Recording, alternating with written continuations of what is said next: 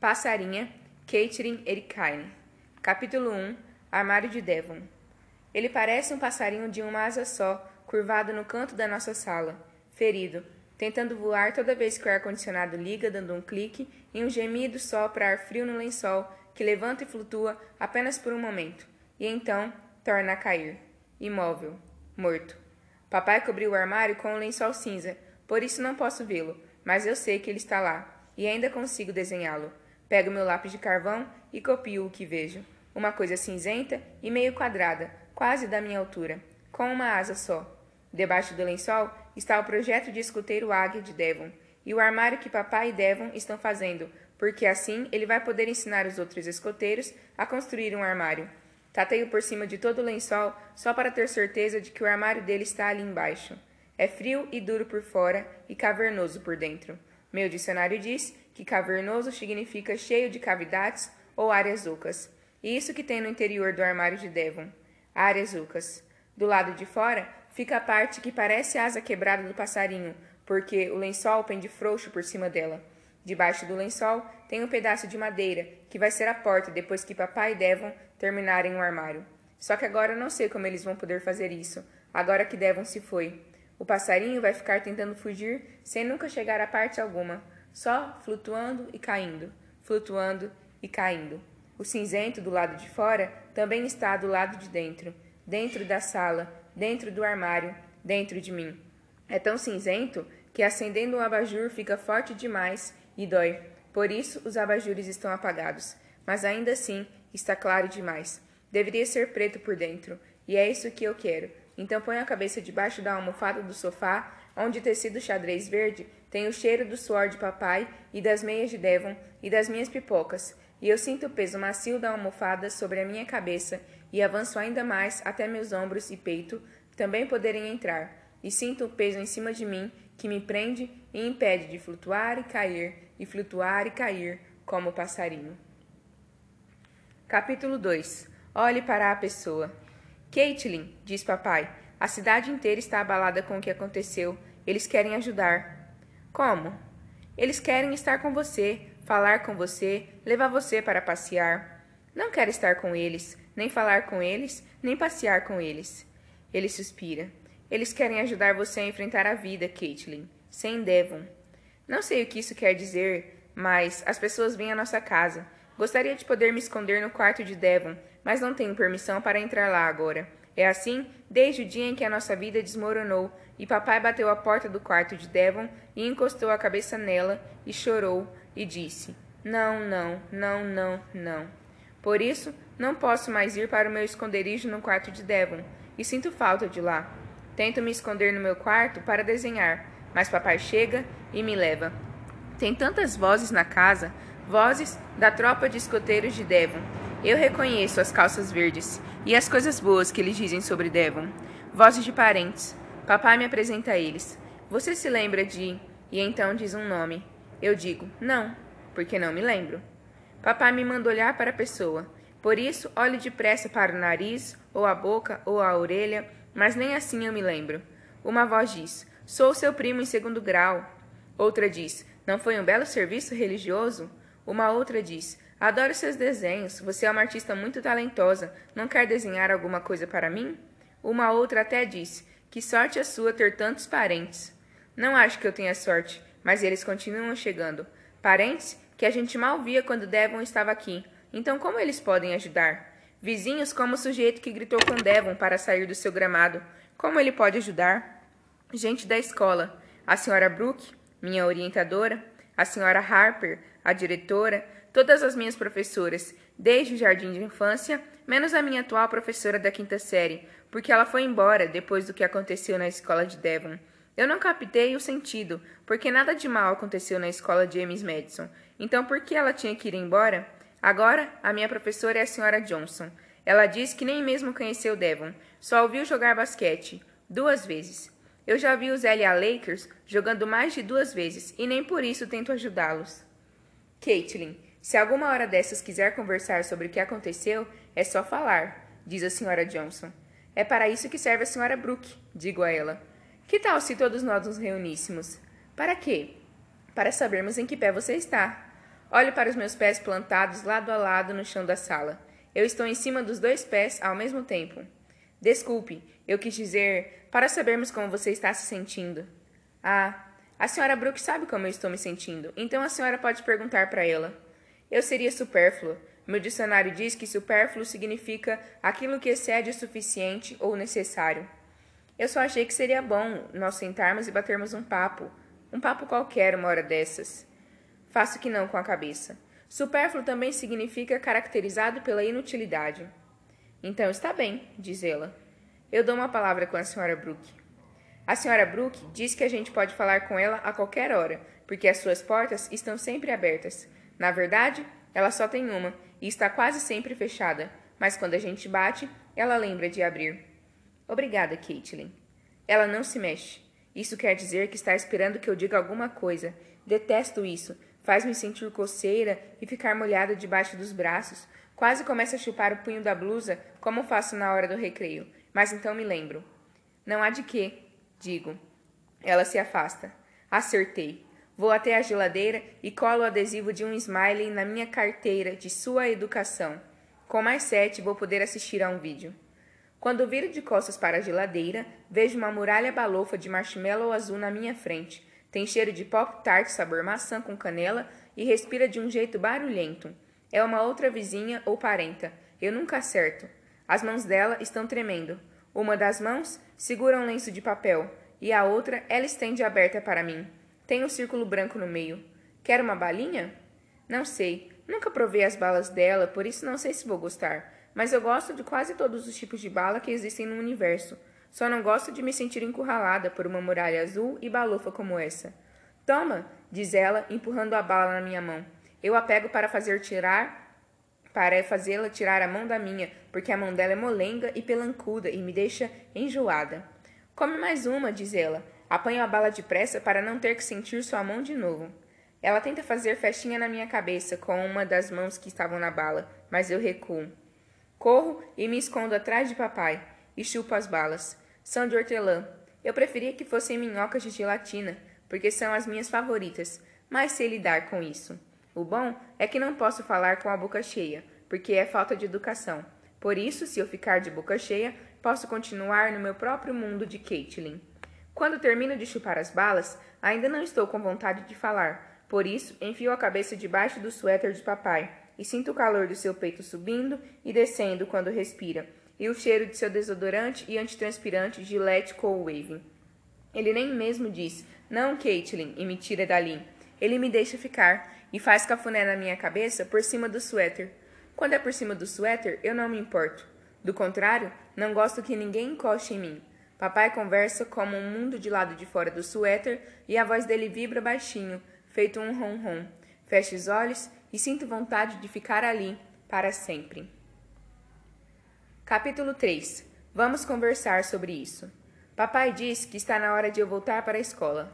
Portanto, aqui estou de volta à sala da senhora Brooke, sentada diante da mesinha redonda. Olho para as paredes e pouca coisa mudou, além da cara zangada no quadro de expressões faciais que agora tem um bigode. Eu sei disso porque já olhei para aquele quadro mais ou menos um milhão de vezes, tentando descobrir que emoção corresponde a cada cara. Não sou muito boa nisso. Tenho que usar o quadro porque quando olho para rostos de verdade, eu não capto o sentido. A senhora Brooke diz que as pessoas sentem muita dificuldade de me entender, porque eu tenho síndrome de Asperger, e por isso tenho que me esforçar muito mais para entendê-las, isso significa trabalhar as minhas emoções. Eu preferia trabalhar nos meus desenhos. Oi, Caitlin, diz a senhora Brooke baixinho. Ela ainda está cheirando a sabonete líquido do dia. Olho para o quadro e balanço a cabeça. Isso quer dizer que estou ouvindo mesmo sem olhar para a pessoa. E então, como vai? Começo a chupar o punho da blusa enquanto olho para o outro quadro. Como está se sentindo? Fico olhando o quadro por mais algum tempo até me ouvir suspirar. Meu estômago está todo embrulhado, como se fosse hora do recreio, que é a matéria em que sou pior. Mas respiro fundo e tento lidar com isso. Finalmente digo: Sentindo vontade de dar um feste. Ela se inclina sobre a mesa na minha direção, não muito perto do meu espaço pessoal, porque eu vou usar minhas palavras para mandá-la se afastar se ela se aproximar demais. Como disse? Dar um fast. O que você quer dizer? Eu dou um fast forward nas partes ruins e de repente estou assistindo uma coisa sem saber direito como cheguei lá. Ela coça com o indicador ali onde seu cabelo se reparte. Os outros dedos ficam apontando para o alto e se mexendo, como se estivessem acenando. Por fim, ela para e diz: Estou vendo. Olhe para a sala ao meu redor. Vendo o quê? Acho que você gostaria de esquecer os acontecimentos dolorosos por que passou. Tenho vontade de dizer a ela que prefiro a TV no mute e gostaria que ela colaborasse. Mas se fizer isso, vai começar mais uma daquelas discussões do tipo: vamos conversar sobre isso. Então não digo nada. O serviço religioso deve ter sido muito difícil, diz ela. Fico imaginando o que ela quer dizer. Passamos o tempo todo sentados na igreja. Não foi muito difícil. Foi como a TV no mute. Todo mundo falava tão baixo que eu mal escutava e quase ninguém falou comigo. As pessoas olharam para mim, que foi uma coisa que eu não gostei, e algumas até encostaram-se a mim, o que foi uma coisa que eu detestei. Mas ninguém tentou puxar conversa comigo, e ninguém riu fazendo barulho de vidro estilhaçado, nem se mexeu, feito um relâmpago, nem apareceu do nada, e nada aconteceu de repente. Vamos conversar sobre isso, diz ela. Eu me viro na cadeira para não poder mais vê-la. Eu sei que é difícil, mas você não pode guardar tudo isso dentro de si. Ela para de falar, mas não por muito tempo. Você chorou no serviço religioso? Faço que não com a cabeça.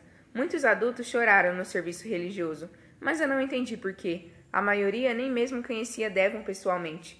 Penso no quanto papai tem chorado e as palavras saltam da minha boca. Papai chorou. Isso perturbou você? Aperto as costas da cadeira. Eu não gostei. Por que não? Não sei. Você ficou triste por ele? Não sei. Ficou com medo? Não sei. Fez você se sentir desconfortável? Tento pensar numa resposta diferente de não sei, porque Devon diz que as pessoas não gostam muito de não sei. Não sei por quê. Então, tento me concentrar na pergunta. Fez você se sentir desconfortável?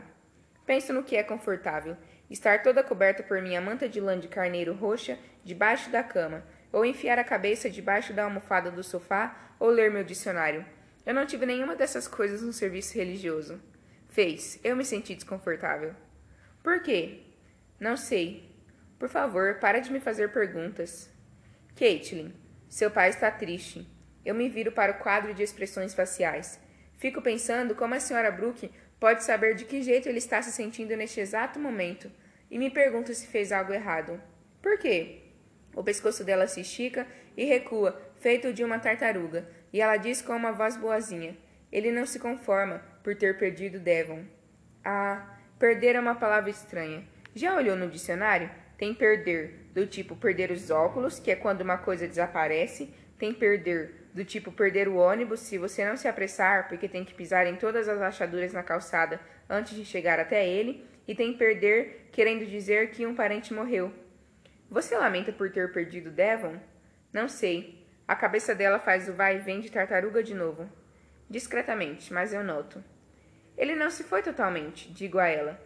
Penso no quarto dele, embora a porta esteja fechada, e na sua bicicleta encostada nos fundos da casa e no seu armário no canto da sala. O rosto dela se contrai como se ela estivesse tentando captar o sentido. É verdade, diz devagar. Uma parte de Devon sempre vai estar com você. Fico pensando que parte será essa. Não restou parte alguma do corpo de Devon porque ele foi cremado.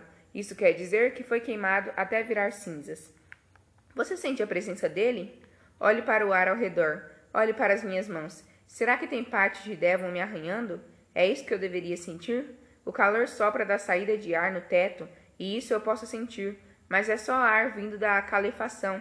Ou será que Devon está nele? Para onde a gente vai quando é totalmente queimado e vira fumaça?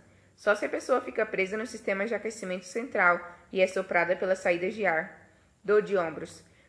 Você não sente mais a presença de Devon? A senhora Brooke torna a perguntar.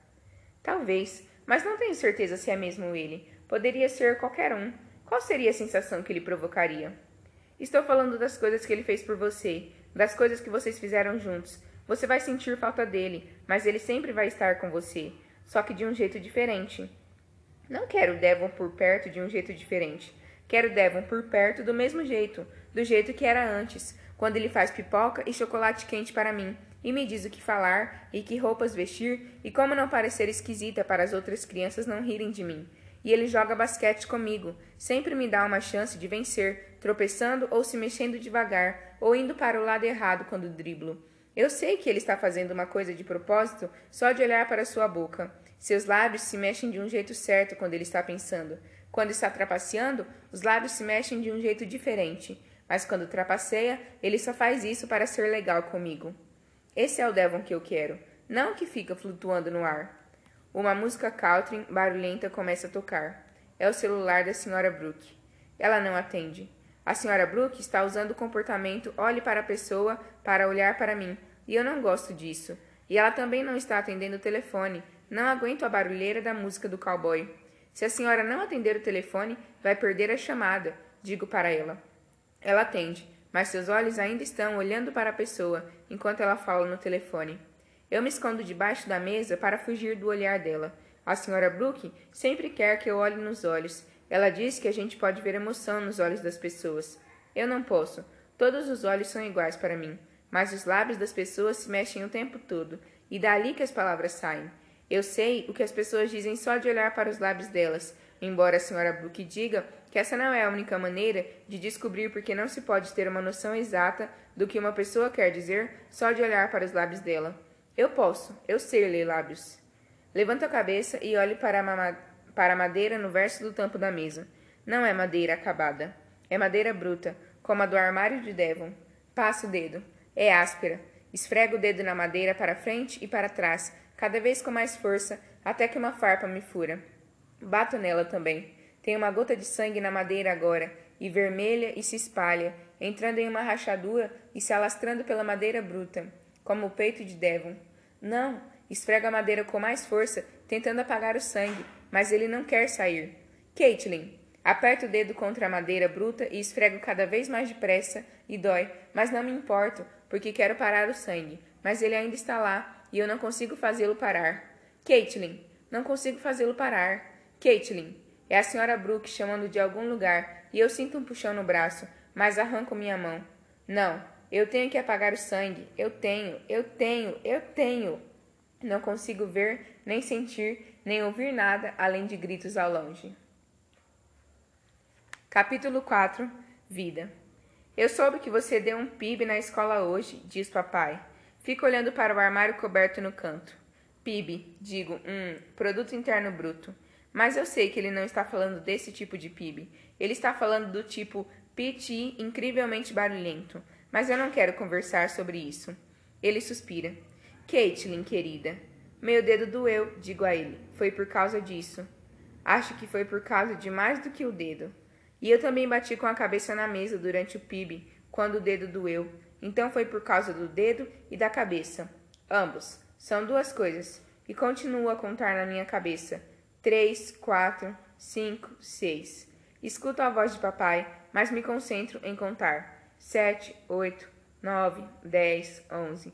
E empenhar, em pensar em bichinhos de pelúcia. Sinto saudade de cachorro vermelho, por isso me levanto e sigo pelo corredor até meu quarto, o que dá treze passos e meio, até mais, se for na ponta dos pés, para não pisar nas frestas entre os tacos do assoalho. Olho para o quarto de Devon diante do meu e sinto tanta, tanta, tanta vontade de entrar, mas sei que não posso. Escuto o papai dizendo meu nome, mas ele está num outro mundo neste momento. Vinte e um, vinte e dois, vinte e três, vinte e quatro. Empurro a porta do quarto e abro o caminho por entre livros e papéis, e lápis, e fios de lã, de tricô e adesivos espalhados pelo chão. E vou para minha cama, onde tenho 153 bichos de pelúcia, incluindo chaveiros e bonecos do McLanche Feliz. Mas o que eu quero mesmo é o cachorro vermelho, e ele está dormindo debaixo da cama com a minha manta roxa de lã de carneiro, porque papai faz muito barulho. 37, 38, 39, e eu me enfio debaixo da manta com o cachorro vermelho e nós vamos dormir, enquanto ainda estou contando. Quando acordo, estou com fome. Olho para o meu relógio. Elmo. Elmo diz que são quase seis e meia. Vou para o corredor e olho para o quarto diante do meu. É o de Devon. Papai o deixa fechado desde o dia em que a nossa vida desmoronou. Não posso abrir a porta porque papai sempre diz que quando a porta do banheiro está fechada, a gente não abre, e quando a gaveta da escrivaninha está fechada, a gente não abre, e quando o envelope está fechado, a gente não abre, a menos que o nome da gente esteja nele. Por isso, não abro a porta de Devon. Mas eu gostaria tanto de poder entrar, gostaria de poder entrar e dizer: Devon, estou com fome.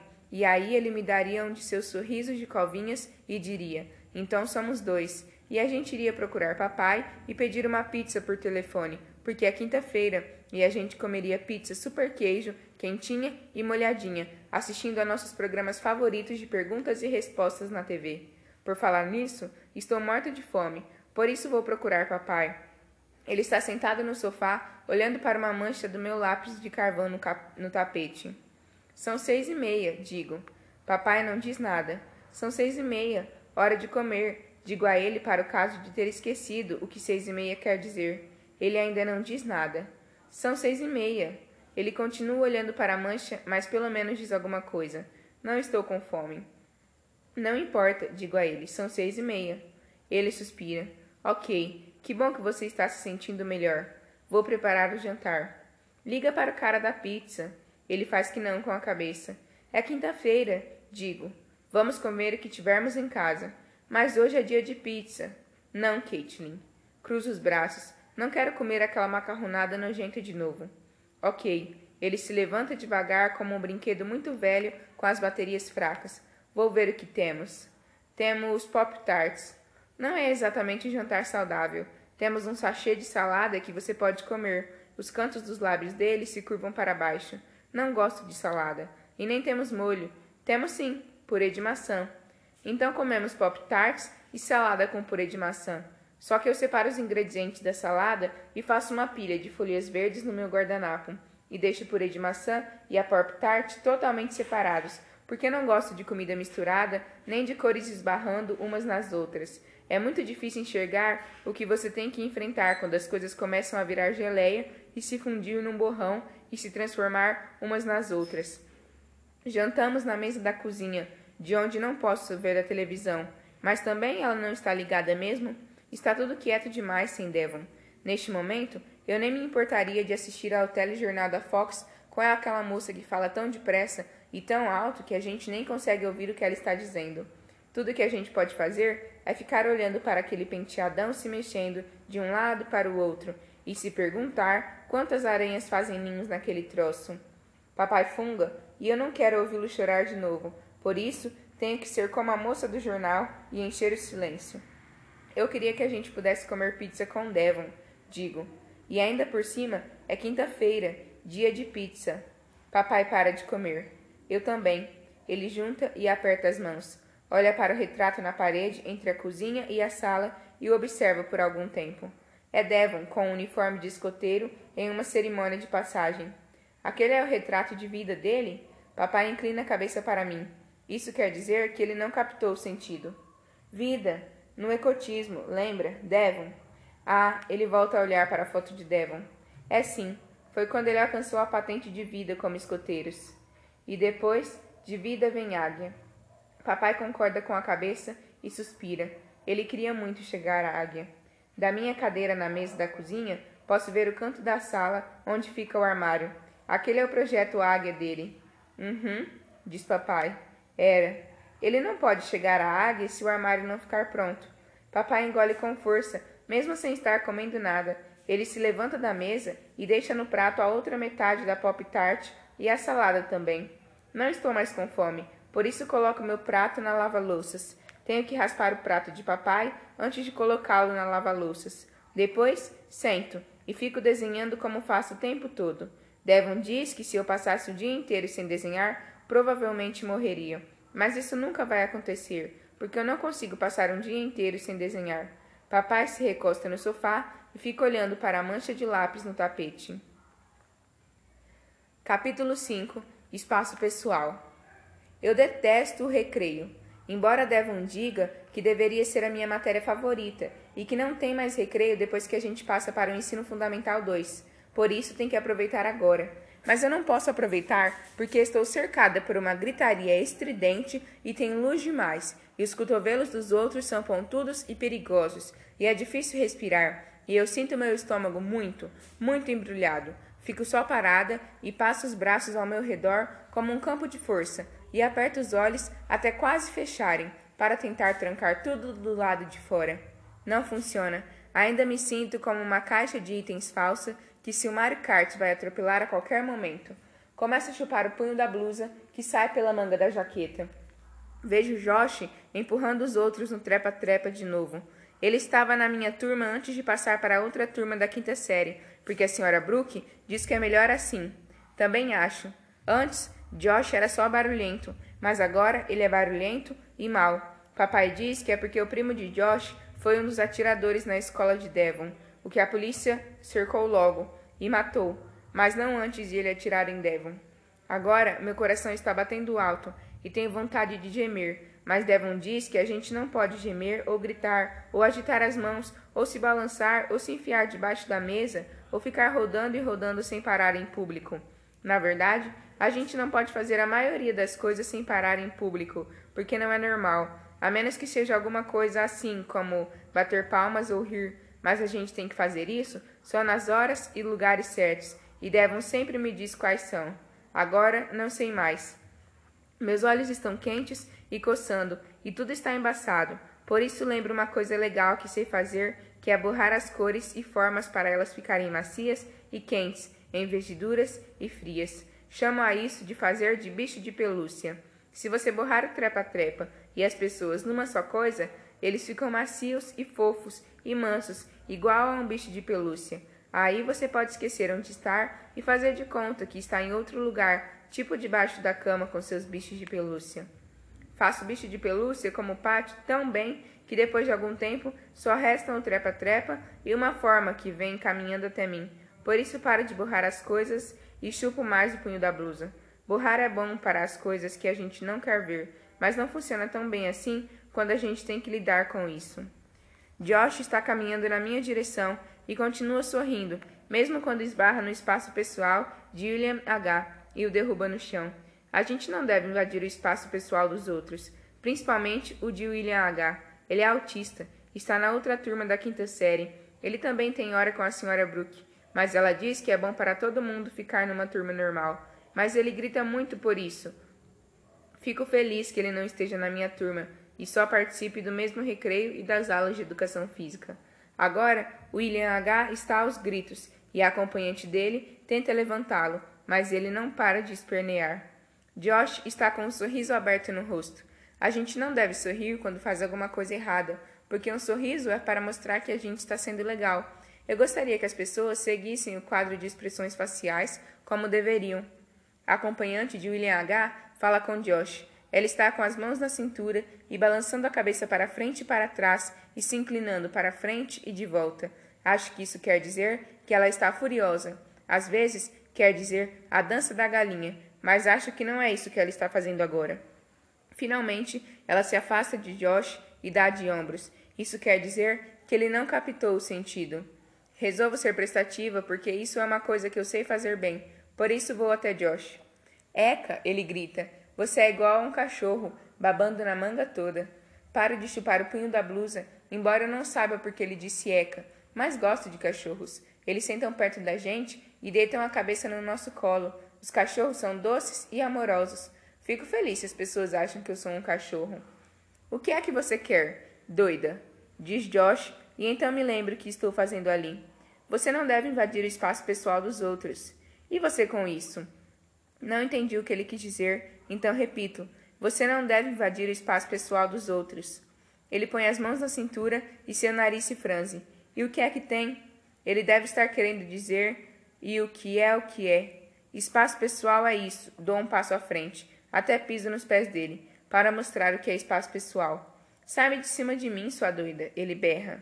Você precisa se lembrar da sua educação, digo a ele. Você deve dizer, com licença, por favor, mas você está no meu espaço pessoal.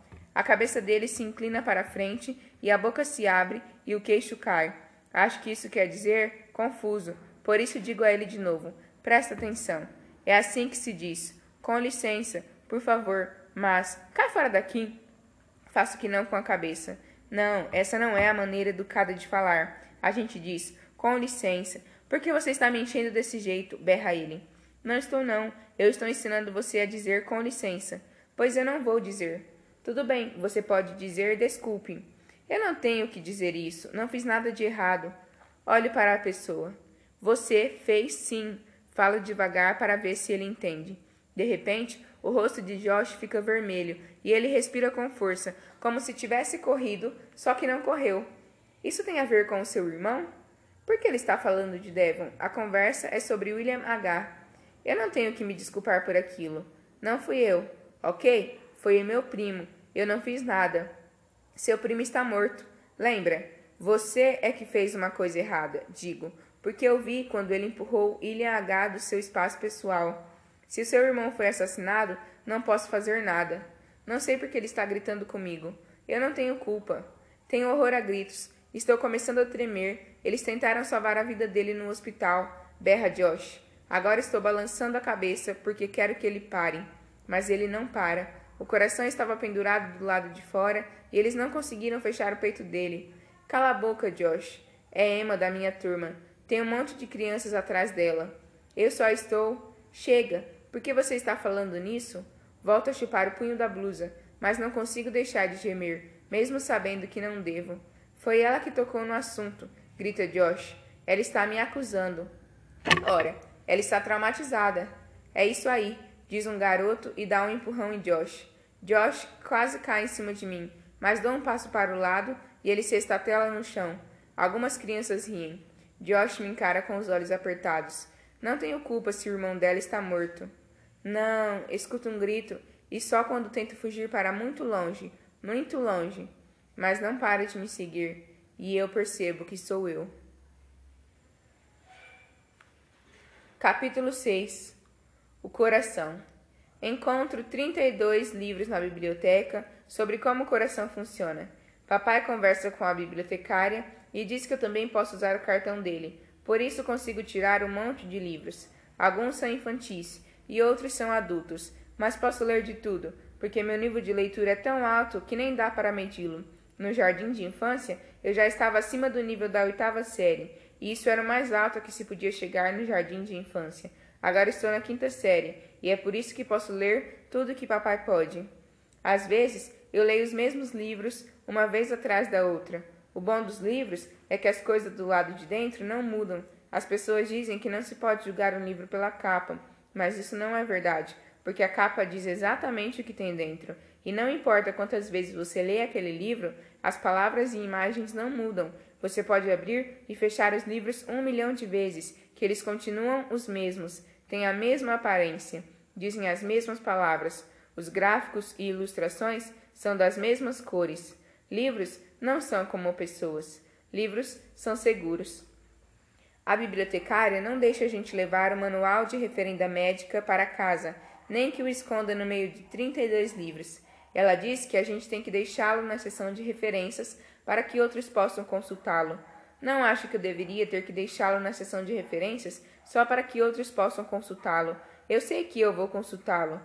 Mas ela diz que não é essa a questão. Ela nunca explica qual é a questão, mas Devon diz que às vezes a gente simplesmente tem que fazer o que uma professora ou bibliotecária manda, mesmo que ache que é uma burrice. Ele também diz que a gente não deve falar para elas em voz alta que acha que é uma burrice. Esse é um segredo que deve ficar só na nossa cabeça. Na volta para casa, papai para numa loja de conveniência e compra para mim um saco inteirinho de minhocas de gelatina. Por quê? Pergunto. Não são suas favoritas? São, mas eu ainda não completei os dez adesivos na carteira de sua educação. A senhora Brooke diz que você está fazendo um trabalho excelente na escola, considerando tudo. Ela tem razão. Faço uma cara de smiley com a minha boca. Eu mereço essas minhocas de gelatina, porque passo mesmo todo o meu tempo considerando tudo. Só que nem sempre eu capto o sentido. Primeiro como uma minhoca de gelatina verde e depois uma vermelha. Os nomes delas são Ed e Thalia. Sempre dou nomes para as minhas minhocas de gelatina antes de comê-las. Quando chegamos em casa, enfio um punhado delas em cada bolso da calça, porque assim sempre vou ter uma quando precisar. Em seguida, começo a ler. Tem um monte de informações sobre o coração nos 32 livros, e eu leio todas. Essas são as que vou anotar no meu caderno de estudo de palavras, porque são palavras que quero estudar melhor do que eliminar e devastar. Câmaras, aorta, átrios, ventrículos, veias, artérias e válvulas. Também aprendo que a gente deve se exercitar direito como Devon, que joga futebol e beisebol e corre quase todos os dias. A gente deve comer boa comida como Devon, que não chega nem perto de comer tantos doces quanto eu. A gente não deve fumar, porque pode fazer mal ao coração e cheira tão mal que dá vontade de vomitar. Devon nunca vomita, mas ele até diz isso. Existem muitas doenças do coração. Algumas a gente tem por fumar e beber e ser gorda e não fazer exercício. Outras a gente tem por causa de uma infecção. Algumas a gente tem quando fica velha. Alguns problemas nascem com a gente. A maioria das doenças a gente pode tratar de algum jeito, tipo tomando um monte de comprimidos. Às vezes, um problema do coração acontece de uma hora para outra, e aí não tem muito que se possa fazer. Mas a pessoa deve tentar chegar a um hospital imediatamente para aumentar as chances de sobrevivência. O que não consigo descobrir é por quanto tempo a gente consegue fazer um coração funcionar depois que ele leva um tiro, e se os outros órgãos do corpo podem fazer o trabalho dele, e se o hospital pode manter a pessoa viva sem ele, e se a gente é a mesma sem ele, e se a gente ainda é a gente. Isso é tudo que consigo encontrar sobre o assunto. Um ferimento à bala no coração é quase sempre fatal. Capítulo 7 Grupos a senhora Johnson termina de explicar o trabalho do grupo, que pode ser sobre qualquer animal da nossa escolha. Ela pede a gente para dar algumas sugestões e as escreve no quadro. Eu escolho o coração. Seu pilo freia cantando ponta no quadro. Sei, diz ela, virando-se devagar para olhar para a pessoa. De que animal? Tanto faz, desde que seja humano. Estou craque em desenhar o coração humano. A turma ri. Ela suspira. Quero que você escreva sobre um animal. Que tal um panda? Faço que não com a cabeça. Ela não vê que já estou desenhando um coração no meu caderno? Algum outro animal? Torna a fazer que não com a cabeça. Bem, pense nisso. Talvez você se lembre de alguns animais que lhe interessem. Depois de escrever os nomes de mais um monte de animais no quadro, ela manda a turma se dividir em grupos. Todos se levantam, menos eu. A senhora Johnson para diante da minha carteira. Quer uma ajuda para encontrar um grupo? Eu já tenho um grupo. E quem está no seu grupo? Eu. E quem mais? Ninguém. Eu sou meu próprio grupo. Alguém ri. Eu gostaria que você fizesse parte de um grupo de verdade. Que tal se juntar a Emma e Brianna? Não. Mais crianças riem. A senhora Johnson franze os olhos e a boca para eles, mas volta para mim. Como disse? Não, obrigada. É mais um adesivo para minha carteira de sua educação. Todo mundo está rindo agora. A senhora Johnson respira fundo e solta o ar. Eu quero que você faça parte de um grupo. Fico olhando para as mãos dela. Você entendeu? Entendi. Entendi o que ela quer, mas também sei o que eu quero. Então quer ir para lá e se juntar a elas? Ela não entende. Abano a cabeça. Não. Por que não? Suspiro e tento explicar para que ela capte o sentido. Eu sei que é o que a senhora quer, mas não é o que eu quero. Olá, diz a senhora Brooke. Você chegou muito cedo. Eu sei. Eu disse isso à senhora Johnson, mas ela falou que já estava na hora de ver a senhora agora. Ela está tendo problemas para captar o sentido hoje. Ah, vamos conversar sobre isso. Explico a ela sobre o trabalho de grupo. Caitlin, quando uma professora diz que quer que você faça uma coisa, isso quer dizer que você deve fazê-la, e o mesmo que dizer que você tem de fazê-la. Ora, então por que ela não me disse logo? Ela disse, de uma maneira gentil. Não disse não. Ela disse de uma maneira confusa, e ela deveria ter pedido por favor se estava tentando ser gentil. Isso teria ajudado se ela tivesse pedido por favor? Talvez. Devo dizer isso para ela? Pode deixar que eu mesma digo. E por que você não quer fazer o trabalho de grupo com outras meninas? Porque eu posso fazer um trabalho de grupo melhor sozinha. Tenho certeza de que você pode fazer um trabalho maravilhoso, mas colaborar com um grupo também tem seu valor. Que valor? Fazer amigos. Eu já tenho amigos. Me fale dos seus amigos. Meu dicionário, minha TV, meu computador. A senhora Brooke faz que não com a cabeça. Eu estou falando de pessoas e de aprender a se relacionar com elas. Eu sei fazer isso. Eu as deixo em paz. Não desse jeito. Mas é isso que elas sempre me dizem. Me deixa em paz. Caitlin vai embora. Então, eu estou dando atenção ao que elas me dizem e também fazendo o que pediram. Portanto, estou sendo gentil. A cabeça da senhora Brooke se abaixa e ela fecha as mãos em punhos. Pode ser difícil, mas eu vou ajudar você. Ela olha para a pessoa. Vamos pensar nas crianças da sua turma. Olhe para o quadro de expressões faciais. Então, começa a fazer um bicho de pelúcia com ele. Está pensando? Já pensei. Em quem você pensou? Estou pensando nas pessoas que sorriem muito. Isso deveria querer dizer felizes e legais e amigas. E quais pessoas têm rostos bravos ou choram muito, porque isso quer dizer que estão tristes, ou zangadas, ou assustadas, ou às vezes até mesmo felizes e apenas se sentindo emocionadas, diz a senhora Brooke. Está vendo? É por isso que as emoções são más e eu tenho horror a elas, principalmente chorar. Eu não capto o sentido. Rir é mais fácil de entender, diz ela. Geralmente mostra que a pessoa está feliz. Nem sempre. Às vezes mostra que a pessoa está sendo cruel. E na ver é verdade, se alguém provoca uma pessoa ou debocha dela. Quando, e não se, digo a ela. Ela suspira. Acho que é igualmente difícil determinar as emoções por trás do riso. Agora estou pensando no Josh. A senhora Brooke faz o lance da tartaruga com a cabeça. É mesmo? Você gosta dele? Não. Vamos tentar escolher alguém de quem você goste e trabalhar numa amizade com essa pessoa. Essa é a primeira coisa a se pensar. Ah, a senhora não tinha dito isso. De quem você gosta?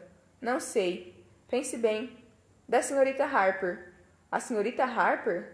É, ela é a diretora. Captou o sentido? Ela gosta de dirigir e o meu game favorito é Mario Kart. Semestral está certo, mas estou pensando em alguém da sua idade. Em quem a senhora está pensando? Ninguém em particular. Gostaria que você pensasse em alguém. Não gosto desse jogo. Desisto. Por que não me diz de uma vez? Bem, que tal a Emma? Emma? Aham, ela é muito expansiva. Não gosto de gente muito expansiva, nem efusiva, nem extrovertida, nem gregária, nem qualquer uma daquelas palavras que querem dizer que vão encher meus ouvidos de barulho e me machucar, e um monte de rostos e braços vão invadir meu espaço pessoal, e um monte de vozes falando sem parar vão sugar o ar de dentro dos lugares, até eu me sentir como se fosse sufocar. É mais fácil conversar com as pessoas expansivas. Pense nisso. É nisso que estou pensando, que a senhora Brooke não captou o sentido. Você é uma pessoa muito especial, Caitlin. Garanto que vai ser uma amiga maravilhosa. Bom, vá lá, talvez ela tenha captado o sentido. Foi eu que não captei. Ela me deixa procurar amigo no dicionário. Ele diz: alguém emocionalmente íntimo. Lá vem aquela palavra má de novo. Emocionalmente. Não é uma das minhas habilidades. Mas você pode desenvolver essa habilidade. Desvia os olhos e começa a chupar o punho da blusa. Ainda não estou pronta para desenvolver essa habilidade. A senhora Brooke parece captar o sentido. Ela suspira e diz que vai falar com a senhora Johnson para me deixar ser meu próprio grupo só dessa vez, porque tem muita coisa acontecendo na minha vida no momento, mas que logo logo eu vou ter que me juntar ao grupo. Não gosto dessas palavras gêmeas logo logo, porque a gente não sabe quando elas vão chegar de fininho e pegar a gente de surpresa e virar agora. Ou vai ver que é daquele tipo de logo logo que nunca chega a acontecer, como aquele dia em que perguntei para papai e Devon quando o armário ia ficar pronto. E eles disseram logo logo.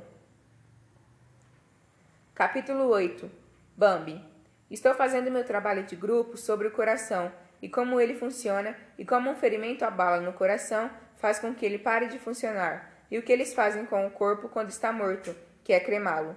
Pelo menos foi isso que aconteceu com Devon.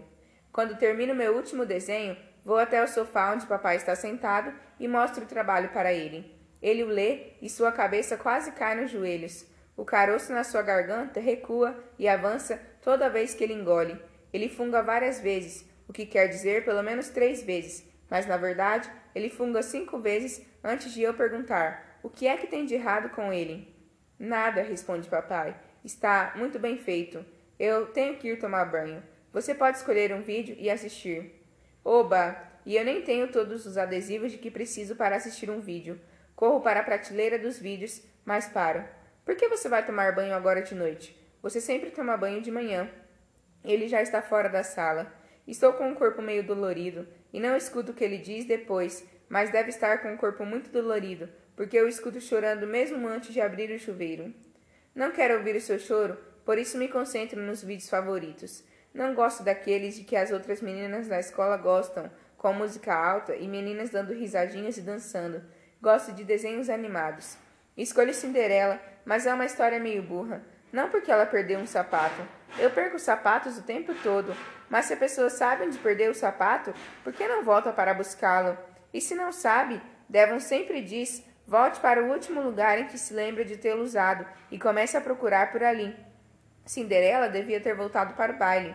Branca de Neve é bacana por causa dos anões e Pocahontas é legal por causa da história dos bichos, mas Devon diz que a música é do tipo que faz chorar e papai já está chorando. E eu não quero isso. Retiro Bambi e olho para ele. Bambi me faz lembrar o quanto sou inteligente. Às vezes, sou mais inteligente do que Devon, embora ele seja três anos e um mês e dezesseis dias mais velho do que eu. Até mesmo quando eu tinha cinco anos e nós assistíamos a Bambi. A mãe de Bambi é morta com um tiro.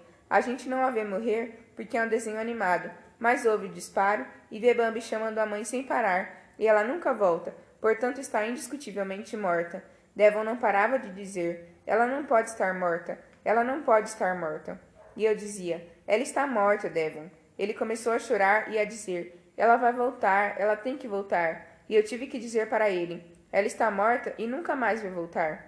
E papai teve que vir tirar Devon da sala, porque, como papai falou, você não devia dizer essas coisas. Não entendo como Devon não percebeu que a mãe estava morta. Nossa mãe morreu dois anos antes de a gente assistir Bambi. Por isso ele devia saber que as mães morrem e nunca mais voltam, por mais que a gente chore e chame por elas, principalmente quando morrem com um tiro. Olhe para o armário de Devon do outro lado. O ar-condicionado faz o lençol levantar só um pouco. Em seguida, fica parado, feito um morto. Olho de novo para o vídeo de Bambi e o recoloco na prateleira, porque está me criando uma sensação de receio no estômago, e eu não sei o porquê. Capítulo 9 Não corra, ande. Quando chego para a hora com a senhora Brooke, ela me manda apanhar a jaqueta, porque vai haver uma mudança no nosso esquema. Hoje? Ela faz que sim, e pelo resto do ano. Ela fecha a porta e seus sapatos começam a dar gritinhos pelo chão afora em direção ao cabideiro diante da minha sala de aula. Por quê? Não gosto de trocar as coisas. É sempre o recreio primeiro, Eca, e depois a hora com a senhora Brooke. Os sapatos dela continuam dando gritinhos enquanto cruzam o corredor, por isso tenho que andar correr para alcançá-la por causa do não corra nos corredores da escola. Qual vai ser o esquema agora? Vamos ter nossa hora juntas enquanto caminhamos pelo pátio durante o seu recreio normal. Depois você pode continuar no pátio e participar do recreio das crianças do jardim de infância até a segunda série. Olho para a pessoa. Dois recreios? Eu não gosto nem mesmo de um. Mas os menorzinhos são muito mansos e eu vou ficar com você durante o recreio com os mais velhos, porque às vezes eles são. Ela aperta os lábios. Acho que é uma cara zangada. Um pouco brutos. Penso em Josh. Me pergunto por que uma adulta quer ir para o recreio. Ok, mas nem tente subir no trepa-trepa. É super perigoso. A senhora Brooks sorri. Prometo que nem vou chegar perto do trepa-trepa. Tiro minha jaqueta do cabideiro e avisto, enquanto a senhora Brooke empurra o trinco da porta que dá para o pátio, e ela se abre com um barulhão. O brilho do lado de fora fere meus olhos, e o vento o faz lacrimejar, e a gritaria apunhala meus ouvidos. Começo a chupar o punho da blusa, e caminho depressa, tentando me afastar de tudo isso, embora tudo isso me siga por toda a parte. Caitlin, o que está fazendo aí na frente? Estou caminhando. E a senhora é lenta. Geralmente, quando duas pessoas caminham juntas, isso quer dizer que elas de fato avançam juntas, diz a senhora Brooke. Ah, digo e continuo andando. Caitlin, volte aqui, por favor. Volto até ela, andando de costas e paro. O que foi agora? Vamos caminhar junto uma da outra. Isso que significa que as pessoas vão dar uma volta juntas. Primeiro ela estende o pé direito e depois o esquerdo. Faça exatamente o mesmo. Você não precisa ficar olhando para os meus pés, explica ela, nem copiar meus passos com exatidão ou pisar com o pé esquerdo quando eu piso com o meu. Então, como isso pode ser caminhar juntas? Pergunto. Nós devemos manter a mesma velocidade, porque vamos conversar uma com a outra enquanto caminhamos. Às vezes, vamos olhar nos olhos uma da outra também. Isso mostra a outra pessoa que estamos interessados e prestando atenção. E se não estivermos interessados? Ela olha para a pessoa, abrindo bem os olhos e fala devagar. Nós vamos agir como se estivéssemos interessadas, ok?